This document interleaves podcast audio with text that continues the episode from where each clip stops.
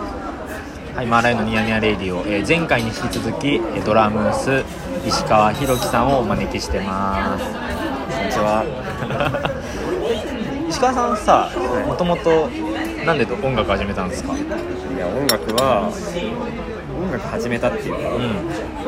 楽器を始めたってあそうそう楽器始めたそうきっかけきっかけきっかけはねちょっとその家の壁を 叩いて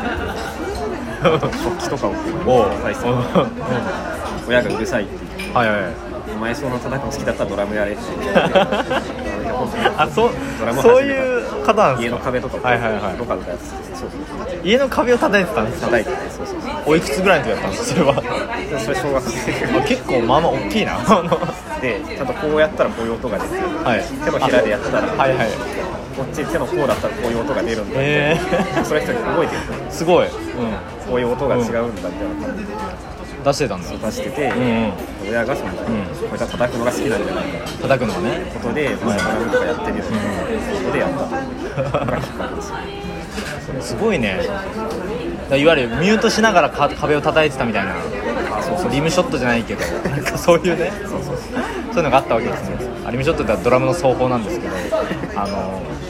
すごいねえそれで何習い始めたっていうのはじゃあ中学生ぐらいが習い始めたってことあのそうですね中学3年間はちょっと習ってた知り合いの、うんその当時大学生だった知り合いの方がいて、まあ、それはちょっと、まあ、ふとしたきっかけで知り合ったんですえー、そのふとしたきっかけを気が気になるんだけどいやまあまあそ聞れいはていいやつそれはまあまああそれはあれなんで、まあ、それはまた今回えでそれで3年半叩いて高校上がったタイミングでまあ高校上がったらまあ、もういいかなちょっとうん一人でしたよ、あいやそうなんだ、で何ジャズバンドとか部部活とかいや入るわけ高校は吹奏楽だったんですあけどそうなんだなんか、うんジャズじゃないけどうんそういうのが好きな人が集まる部活がああそうなんだめっちゃいいじゃんうなんかあのベースとかドラムとかを積極的に取り入れていくような感じだったん要はそのティンパニーとかさ、んなんていうのそういうのばっかりじゃなくてロック的なのもやっていこうみたいなへえ部活だった初めてコピー版コピーしたバンドとかはあったんですかとかうん、バンドバンドじゃなくてもいいけど初めて自分がなんだろうこの譜面叩いたとかあ覚え覚えてるのありますーはでも要はそのバンドをややってなかったというか要するにその中学の時は周りにもいなかったからあ今でもあくまでもドラムレッスンそうそうで別にいなかったこの楽器やってる人いなくてはいはいはい、うん、なんならもう自分ぐらいなんじゃないかぐらいの男はいはいは女子はピアノとかやってるいうん、うん、そうだね男子はもういなかったドラムいないかもうん当時の要はロキノン系のコピーとかも、はい誰しもが通る時代そうだねアジカンと かねアジカンうんリ好きライですリライトとかも全曲ドラムをコピーしてえーえって結構難しくないですかむずい難しいですよねアジカンのドラムがこいつだっけリマスターみたいなの出た出のました出ましたはそいれを聞いてすごい懐かしくなってその中学生の時、はいはいドラあム全曲完コピしたわとー意 すごいあ完コピまでしたんです外と覚えてるわすごいねあすごいじゃあそこで基礎をある程度網羅して高校生になるんですかそうだねへえそうだったんですねあだからうまいんだでそれそれこそバンクとかさあみんな通るじゃあみんなん通るねあの僕も好きですけどへしたりしてえいいね曲とかは作んなかったの僕は全然そう作るのは全然そんなピアノとかそんなのやったことなないし、う本当大学入るまでやってなかったから石川さんはさなんどういうミュージシャンを聴いてドラムをこうなんだドラムに影響を受けてきたわけですかあすげえ難しいですよまあいろんなね音楽聴いてきたと思うんですけうんどなんかこれ聴いて変わ変わったわみたいなのがないですかまあ別にないのはないで全然いいですけどあのいや今言われると確かに私難しいですよいっぱいねいるからね聴いてる音楽がそう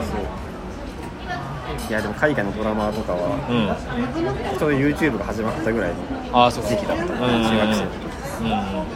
時見たりしてたけどいいね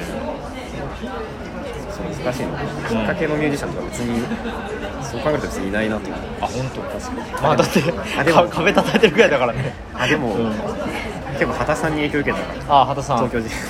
いいよねかっこいいよね復活するあ復活するねそういえばね地域の畑さんマニアだった時に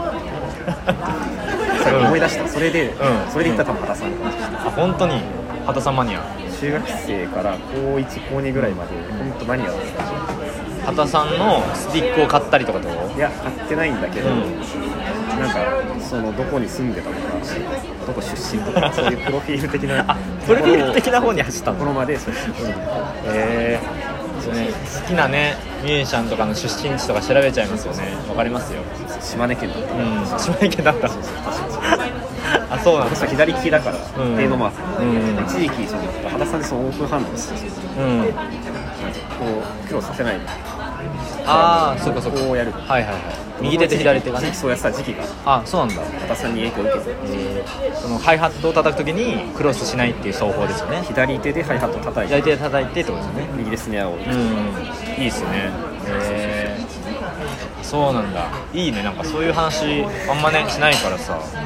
特にそのエレクトリックモールっていうそのうまだ東京人じゃない時んうんその椎名林檎のバックバンドだった時代にうんがあってそのスゴロクエクスタシーっていうそのうんツアーを回ってて、その時の武道館の公演かなんかを DVD 化した、はいはいはいそれがエレクトリックモールで DVD があって、うんその時の畑さんが僕が一番好きで、へーその人が一番かっこいいすごいセッティングとうんうんうん髪型とか、見た目見た目もいでたちのところも含めて一番、へーそれ見たいっすね僕もめちゃくちゃ見てますもんねもしそうだお母さんね椎名林檎というか東京人好きな方がもし聞いてたら共感していただけると僕の曲聴いてる人で東京人好きな人いるかな いや好きだと思うんですけど僕も好きだから YouTube に多分あると思うんですよあのなんか着物みたいなの着て、ん武道館でライブやってる映像がああるんですけどその畑さんが僕は一番好き衣装かっこいいっすからね東京畑さん人全キャリアの中で多分一番好きいいっすね畑さんといつか共演できたらいいですねです、そうそうまあでもロックドラマは誰しもが憧れるまあかっこいいもんね畑さんねなんか俺は畑さんがフジハブリックで叩いてる時期があってその動画とかはすごい見てまああはいはいす畑さん僕も好きなんですけどいいいいですよねかっこいいそれで大学入って大学もジャズジャそうズですねサークル的なジャズサークル的なに入入るんですよジャズは聴いてたんですけど中学生ぐらいの時からいうん、うん、わゆるその4ビートみたいなのやったことなかった、まはいはいはいあ、そこでまあほぼ初めて触れたぐらい、ジまあそのャズごっこをやってたんでごっああそうなのこ的なことですまあいえごっこではねそんなそんなことないそういやいやちゃんとやってると思いますけどでその、まあ、スロームードのねアレンジもやってるじゃないですかでキーボードもうまいじゃないですかまあまあキーボードをひひもうまいしめちゃくちゃでドラムも叩けるって人ってあんまいないと思っててまあそうだね確かにそうそうらしいなんかそういうのって影響受けたりしたしたんですかそのマルチプレイヤー的なさああいやでもちょっと割と反骨精神というか看護師精神もうドラムやってるいい人ねそういうことできないだろう的なイメージがあるあそれを払拭しようっていうのはちょっとあっためちゃくちゃかっこいいですねあだから反骨精神のところで結構あのあれですかあの似てるとこがあるんですか僕あー反骨精神の塊なんだと いいな俺そういう話聞きてんですよね石川さんだからドラムの人が曲作るってなると結構意外性がなんかあるんで世間一般的にそうだねそういう、んなんか今音楽的なことはあんまり分かってないんじゃないか、はいドラマーの世間一般の認識としてねうん、世間一般のそういうのは嫌だなと思ってなるほど覆したかったんですそうそうそうかっこいいそれがドラマーだってそういうことができるんだといやなんかめっちゃいいメンバーアピールをしたかったのかなそれはあります、いやなんか石川さんとやれるのめっちゃ嬉しいですねその話聞いたら そっかえー、なるほどねそれだったんだえ作詞とかはしなかったのそれともあくまで音楽作るとして私はもう分かんないですなるほどねえアレンジの勉強とかしたことあるんですかまあでも独学だけど勉強独学でまあでも理論は学んだけどなるほどねそれはもう独学で本とか読んだんですかあ本読んだりしうてんうんうんたでもなんかねこう昔から、曲を聴いてて、ここがもっとこうだったらかっこいいのになみたいな結構思うことが割とあったかもしれないそれもうアレンジャーの脳が幼少期から育ってるじゃないですかこうしたらいいのになみたいなへー今割と思ってたかもしれないうわなんかあなるほどねそそう思ってたんだ曲を聴くたびにいやもうそれを考えられる時点でもういいアレンジャーになる素養がもうありますよね最初からもうそうかう好き勝手できる感じはいいかもんいいねそう僕はね全然アレンジ自分の曲されてくの嫌じゃないんですよもう全く嫌じゃなくてむしろ嬉しいって思う派なんで一緒にやってて僕は楽しくてそれ好きなんですけど鹿さんのことそういいっすね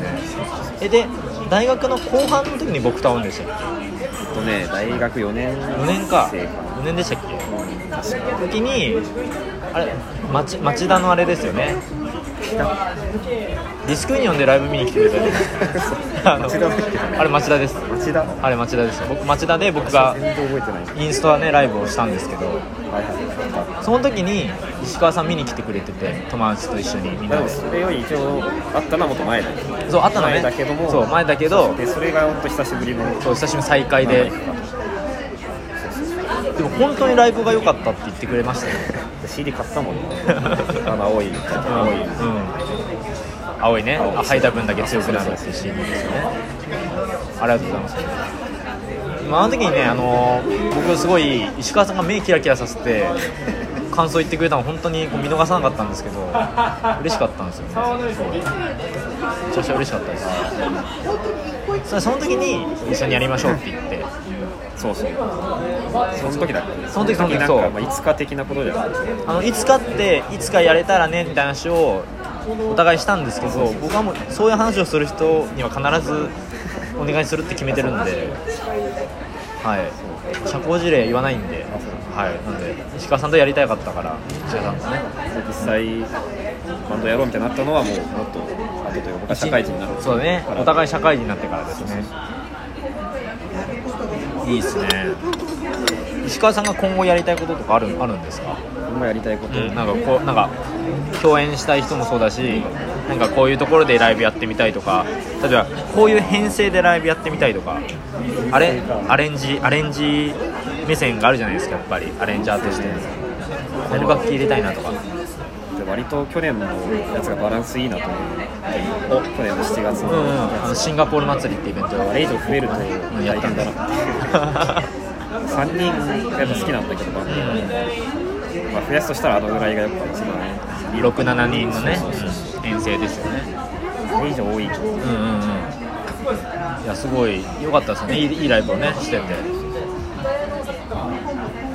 共演したいバンドとかはいます応援したいバンドでキリンジとかキリンジ最高だよね僕も大好きですよ兄弟時代のキリンジがやっぱ好きだったまあね時があって兄弟の時代もいいですけどでも今もめちゃくちゃいいですよ今のもかっこいいかっこいいですよねいやーやりたいですね海外とかのミュージシャンとかやりたくないですか海外なんかこうゲストアクト的なこう海外のミュージシャンと一緒にやるとか、できるなら楽しそうだけど海外でジャズのジャズのミュージシャンでもいいですよ全然僕は合う合あう合ういやジャズミュージシャンで苦悩の感じが最初にやるっていういやジャズミュージシャンとやって、まあ、頑張ってこうねイベントいいイベントにするのはもう僕の役目なんですけどあのもうそこは後先考えずにやりたい人を挙げてほしいですね OK それ考えてみますじゃあ次のねゲスト会の時にでもはいいいですねそっかいやでも石川さんとやって楽しいですねいいですねうんいやそんな感じでなんか言い残したことあり ます生き残したこと言い残したことこれ次とかはどうどうなるんでしょうかんそれ次はね二回そ二の回でいや次はあのあれですあの次のシングルっていうか配信の曲をあ始めたらあそういうことねまた収録しましょう僕が僕が出るそうですそうです石川さんが出るっていうそういうことうんうんそういう風にしましょうああいいですねうんじゃあそんなこんなであのあじゃあじゃあその多分そのゲスト会次の石川さん出るのが多分3月になるんですけどそれまでさ石川さんに聞いておきたい質問を募りましょう こいつ誰だって何がこいつ誰だっていやいやだってうちのうちのマーライオンバンドのべねドラムとね鍵盤と興味示してる人いないと思いますがいますよだってだってさメンバーの構成がさ、まあ僕、まあ、ボーカルギターでマーライオンって出てて、まあでベースサポートベースが、まあ渥美さんってねあのレコ隊のパプリカとのベースもやってますけどゼロとか米津さんとかのベースやってる渥美さんいてさドラドラマでドラマで正規メンバーでさ石川さんっていう表記なんですよ、まあ、石川博樹さんなんですけどでもやっぱカタカナのね僕に対してやっぱり謎感はあるから謎感はあるな気になる方やっぱ多いんじゃないですか、はい石川さんのこといやまあ何でもそうそういうことがあるじゃあね石川さんねあのね写真 NG なんですよ写真 NG っていうか写真が苦手であそうですねそうだからね声がね声で出演できるあこれであれば大丈夫です喋りも別に下手なんですけどいやそんなことないけどちゃんとちょっと聞きやすかったですよすごいあの楽しかったですじゃあまたね全然あの別に参加しなくても別にそうだね呼んでくれれば出る毎月全然やりますよやあいいよ別にりましょうかじゃあやるってことで一人でしんどい時とかないのであのねえっ、とね一人でしんどい時は喋りたいことが多すぎる時とかね逆に逆にああそうそうこの間なんかそうこの間ゼップ東京行った時になんか怖い目に遭っちゃっうんもうてなんかススタッフの店員さんにダフ屋に間違えられるっていうあなんでの事件が起きて別にそんな見た目そんなだってそうそうそうそんなことないんだけどなんかそういうのがあってでもなんか今思うとその人別にスタッフなのかっていうのが証明できないから普通に危ない人だったんじゃないかなと思ってて。その人がむしろ逆に悪い人だねそうそうそうっていう可能性があってなんかだって俺のチケット見見せてって言ってチケット見せてカバン見せてって言われてそれをそこまではちょっとするのはちょっとって言ったらなんかいろいろ行ってきてみたいな人だったからそれ変わった人でえでもそのちゃんと服っていうか、んその店員さんっぽい服着てた来てた来てたそのスタッフさんが座る席に座ってて的ねなとそうそうそうじゃあおかしいですよねなんかい ろいろねなんか文句言った方がいいですいやでもそういうのがそういうのねそういうなんかいろいろあってまあでもまあなんかオールオッケーって感じでライブもいいライブ見れたんで誰ジェット東ジェップ東京そうそうなんか海外のミュージシャン海外のミュージシャンそうだだったんですけどいやでもすごい良かったですね、まあ、そんなこんなで「あのマーライオンニヤニヤレディオ」でした京はいまたお会いしましょ